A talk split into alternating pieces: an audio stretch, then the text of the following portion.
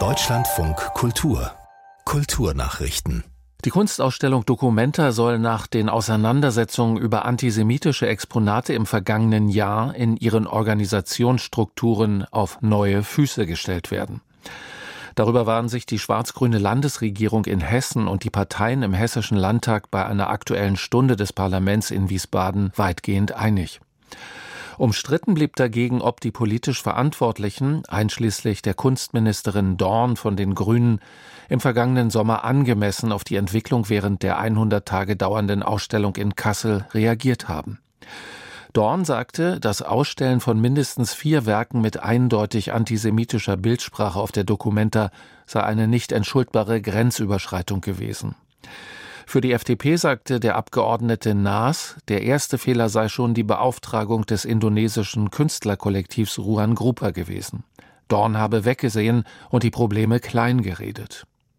Das Ausmaß des mutmaßlichen Machtmissbrauchs bei der Bild-Zeitung durch den ehemaligen Chefredakteur Julian Reichelt war offenbar deutlich größer als bislang bekannt.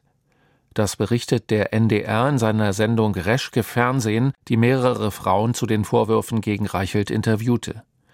Die Recherchen zeigen außerdem, dass der Springer Vorstand schon im Herbst 2019 davon wusste. Stefanie Doth. NDR-Reporterinnen hatten Kontakt zu 13 Frauen, die von Anmachen, Affären und den beruflichen Auswirkungen berichtet haben. Viele von ihnen kommen jetzt erstmals in der Sendung Reschke Fernsehen zu Wort. Vorstandschef Matthias Döpfner hatte bislang von nur einer belegten einvernehmlichen Beziehung zwischen Reichelt und einer Mitarbeiterin gesprochen. Julian Reichelt bezeichnet die Vorwürfe als unwahr und spricht von einer Verleumdungskampagne. Die Betroffenen fordern jetzt vom Verlag eine Entschuldigung und eine Richtigstellung. Die Dauerausstellungen der städtischen Museen in Leipzig sollen ab 2024 kostenlos besucht werden können.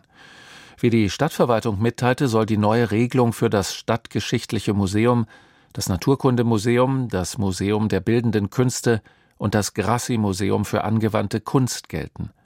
Über den Vorschlag der Stadtverwaltung müsse der Stadtrat noch entscheiden, hieß es weiter.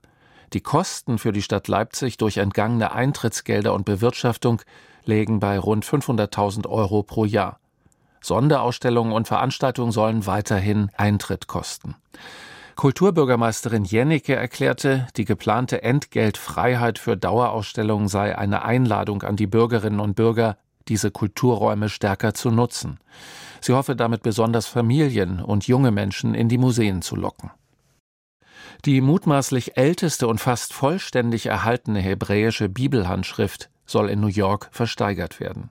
Der um das Jahr 900 entstandene Codex Sassoon sei gut erhalten und werde auf bis zu 50 Millionen US-Dollar geschätzt, teilte das Auktionshaus Sotheby's mit. Die Versteigerung sei für den 16. Mai geplant. Damit könnte der Kodex eines der teuersten jemals verkauften Manuskripte werden. Benannt wurde die Schrift nach einem früheren Besitzer, David Solomon Sassoon, der die größte private Sammlung hebräischer Schriften und Bibeln hatte.